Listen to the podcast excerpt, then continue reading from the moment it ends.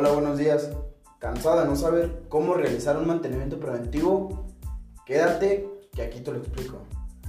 El mantenimiento preventivo comprende el conjunto de operaciones requeridas al tal plan de planificar y programar derivativamente las operaciones de un mantenimiento.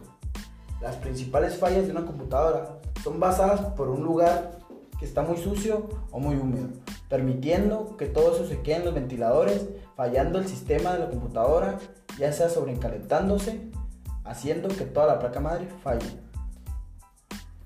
Consecuencias de eso, una de ellas es llevarse al mantenimiento correctivo, lo cual se refiere a cambiar una pieza grande, muy cara y es mucho más trabajo. De ahí el, de ahí el mantenimiento preventivo.